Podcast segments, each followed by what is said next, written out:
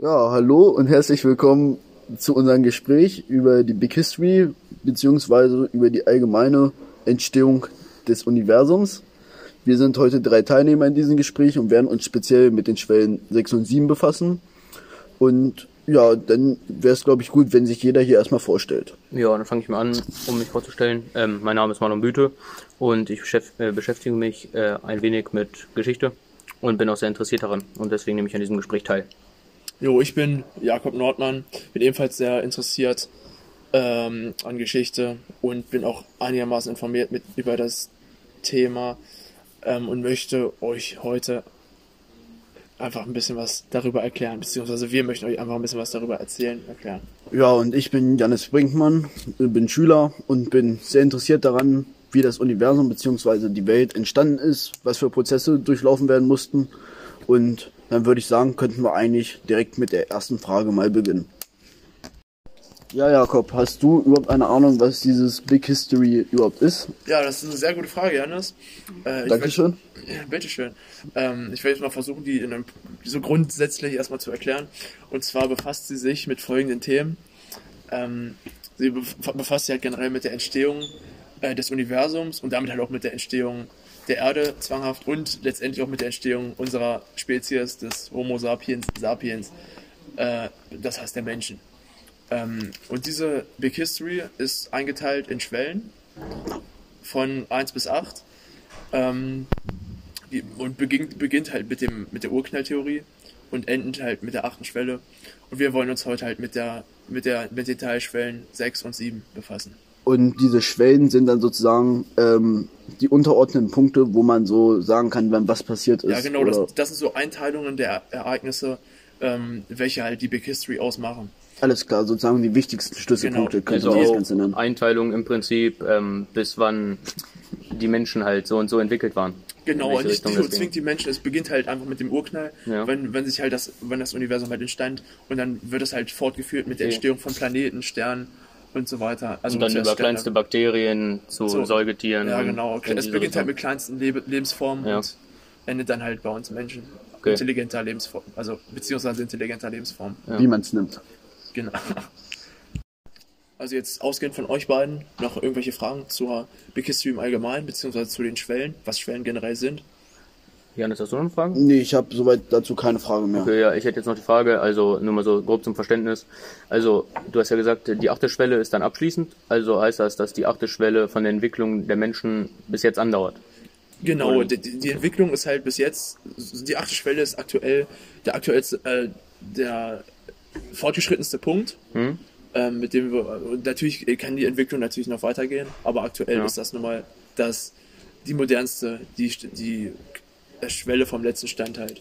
Also sozusagen ist das Ganze noch nicht komplett abgeschlossen, aber. Es kann sich natürlich noch weiterentwickeln, ja. aber ja. Zum, zu unserem aktuellen Bildungsstand ist das die letzte Schwelle. Ja. So, und jetzt, wie schon angesprochen, äh, wollten wir uns ja mit, der, mit den Schwellen 6 und 7 befassen. Dazu ist erstmal die Frage, ähm, worum geht, was macht die Schwelle 6 jetzt erstmal so besonders? Beziehungsweise was zeichnet sie aus? Jo, ich könnte dazu schon mal ähm, was sagen soweit ich gerade im Kopf habe. Also Schwelle 6 ähm, bedeutet im Groben für mich, so wie ich es jetzt verstanden habe, von dem, was ich weiß, dass es ähm, die Entstehung des Homo sapiens ist. Also der erste äh, ähm, aufrechtgehende Mensch. Und ja, darum äh, ein Komplexitätszuwachs ist äh, in Schwelle 6, dass ähm, man Informationen von Generation zu Generation weitergibt und dass in der ähm, tRNA, also in der Vererbung weitervererbt wird, die Erkenntnisse. Zum Beispiel, ähm, wenn es jetzt darum geht, dass man weiß, was man braucht für, zum Beispiel, was für Materialien man braucht, wenn man ein Haus bauen will oder wie man, sage ich mal, Feuer macht, das weiß man dann oder bekommt man beigebracht, dann in dem Falle noch von anderen Homo sapiens. Und ähm, Homo sapiens sapiens ist ja dann sozusagen der aktuelle Mensch, wie sie das heute angehört hat. Ja, grob. Aber dann bis heute hin ist der, dieser Homo sapiens noch weiterentwickelt und ja, hat sich mehr angepasst an die Lebensräume.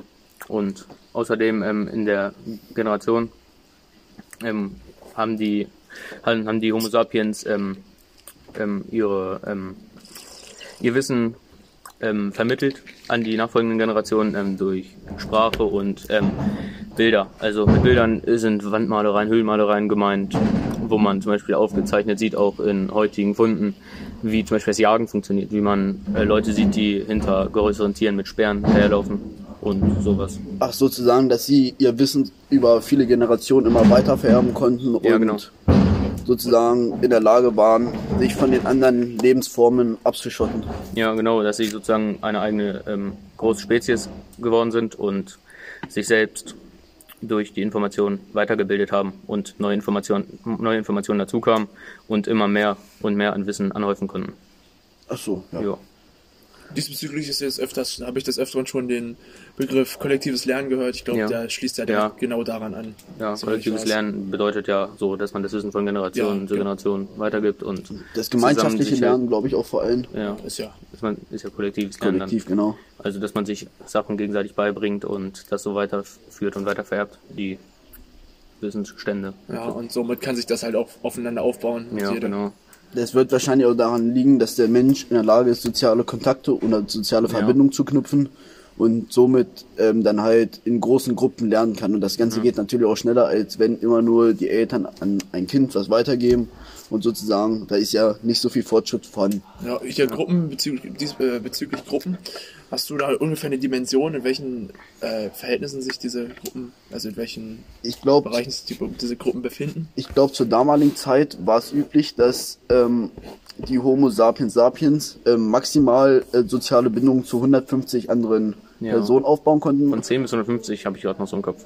10 bis 150? Ja, soweit ich weiß. Alles klar. wissen. Und ich denke dann einfach mal, dass sich danach, wenn die Gruppen halt größer geworden sind, sich wieder Untergruppen gebildet haben, Oder die so sich abgeschottet haben. ja. Genau. Und durch die Gruppen waren, also durch größere Gruppen bis 150 Personen, waren diese Gruppen auch äh, gut geschützt, weil es gab natürlich mehr Verteidigung für die Gruppen von ähm, ja, vor Gefahren oder vor für Nahrungsmittelbeschaffung zum Beispiel, dass man verschiedene Untergruppen äh, aufteilen konnte, dass die eine Gruppe das macht und die andere äh, dies.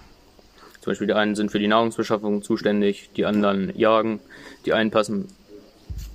Ja, also dass ähm, zum Beispiel halt die Aufgaben in der Gruppe verteilt wurden, dass die Personen das machen und die andere Gruppe das. Ja, und das wäre das soweit zur Schwelle 6. Sehr informativ. Alles klar. Dankeschön dafür. Hat uns Gibt's ja denn schon noch, gibt's denn noch irgendwelche Fragen von euch beiden? nee, das hat uns ja schon mal Oh, wesentlich weitergebracht. Soweit keine Fragen. Ähm, Okay. Ja, Ähm, jetzt wü wüsste ich gerne noch, ähm, wie schon angesprochen, äh, was, die äh, was es mit der Schwelle 7 auf sich hat. ja, die Schwelle 7 ähnelt der Schwelle 6 eigentlich sehr stark. Da geht es weiterhin nur um den Homo sapiens sapiens.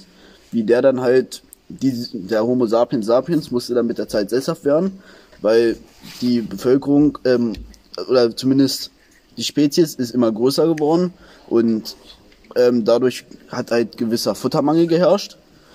Und somit mussten sie sich dann halt eine Lösung einfallen lassen. Und somit sind sie sesshaft geworden, haben Ackerbau betrieben und ähm, konnten Aufgaben untereinander aufteilen, wodurch sie in der Lage waren, dass zum Beispiel manche Leute sich nur auf Ackerbau spezialisieren, andere Leute sich nur darauf spezialisiert haben, Werkzeuge zu bauen. Und so konnte die Population noch weiter ansteigen. Und äh, wor- woraus resultiert, also wie kam das, dass die Aufgaben auf, äh, auf einmal untereinander aufgeteilt wurden? Das heißt, dass nicht, nicht mehr alle, wie ich zuvor, äh, Landwirtschaft betrieben haben, äh, sondern nur noch ein Teil Landwirtschaft betrieben haben und der Rest konnte sich auf andere Sachen, wie zum Beispiel Herstellung von Werk Werkzeugen oder Häuserbau oder Tischlerei ähm, spezialisieren. Ja, das lag daran, dass irgendwann dieses Nahrungsproblem gelöst war und ähm, dadurch halt nicht mehr jeder einzelne Landwirt werden musste, sondern dass man so viel, Na also dass ein Landwirt für mehrere Leute Nahrung produzieren konnte. Und so war es halt möglich, dass zum Beispiel der andere gesagt hat, ich stelle Werkzeuge her, gib die den Landwirt, dass ähm, der da vernünftig alles verwirtschaften. Also, Quasi Tauschgeschäfte. Genau, Tauschgeschäfte. Und der Landwirt hat sozusagen die Leute, die dir Werkzeug gegeben haben, dann mit Nahrung versorgt.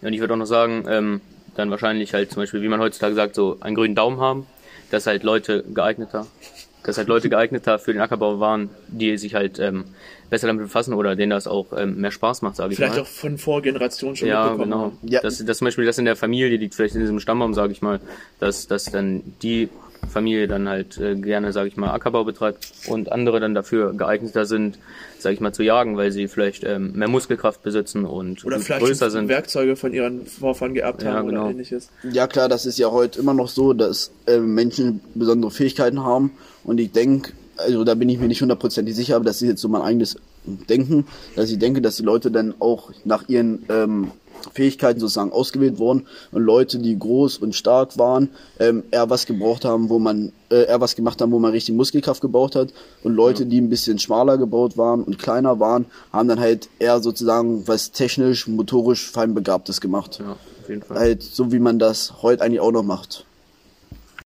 Also jetzt nochmal eine Frage ähm, zur Schwelle 7. In dem Zusammenhang äh, habe ich jetzt schon öfters was von Hochkulturen, ge Hochkulturen gehört. Könntest du mir vielleicht auch sagen, wie die entstanden sind, was es damit auf sich hat? Ja, dadurch, dass halt die Menschen untereinander die Aufgaben verteilt haben, ähm, waren sie auch in der Lage, ähm, große Gruppen als 150 Leute zu organisieren und koordinieren. Es war halt viel, viel mehr Nahrung verfügbar. Dadurch konnten sie auch mehr Leute unterhalten, wenn man das so nennen darf. Und man konnte es halt besser organisieren. Man hat gesagt, der und der macht die Aufgabe, der und der macht die Aufgabe. Ja. Und so konnten sich dann Hochkulturen wie zum Beispiel das Heilige Römische Reich bilden. Jo, und meines Wissens entstanden diese Hochkulturen größtenteils, also ausgehend von Wasserstellen, wa- meistens halt Süßwasserquellen, äh, Wasserstellen halt für die, die halt für die Landwirtschaft relevant waren. Ähm, weil da halt generell, es mussten keine großen Transporte, es, lag, es fielen halt keine großen Transporte für Wasser oder ähnliches an, meines Wissens. Ja, das ist sehr gut möglich. Da bin ich mir jetzt nicht zu 100% sicher. Ich meine es gelesen zu haben, also ich bin mir da schon Ja, ich glaube, sicher. ich glaube das auch, weil anders kann man ja auch keinen Ackerbau betreiben, wenn man keine Wasserquellen hat, Ja, und die dann- den Acker halt Ja. ähm, bewässern. Genau. Und natürlich auch halt auch fruchtbare Böden muss, muss nicht ausgesucht werden und deswegen entstanden diese Hochkulturen meines Wissens größtenteils an Stellen großer Fruchtbarkeit. Ja, das hört sich sehr plausibel an. Ja, in der Tat. Hat natürlich auch was mit Logik zu tun.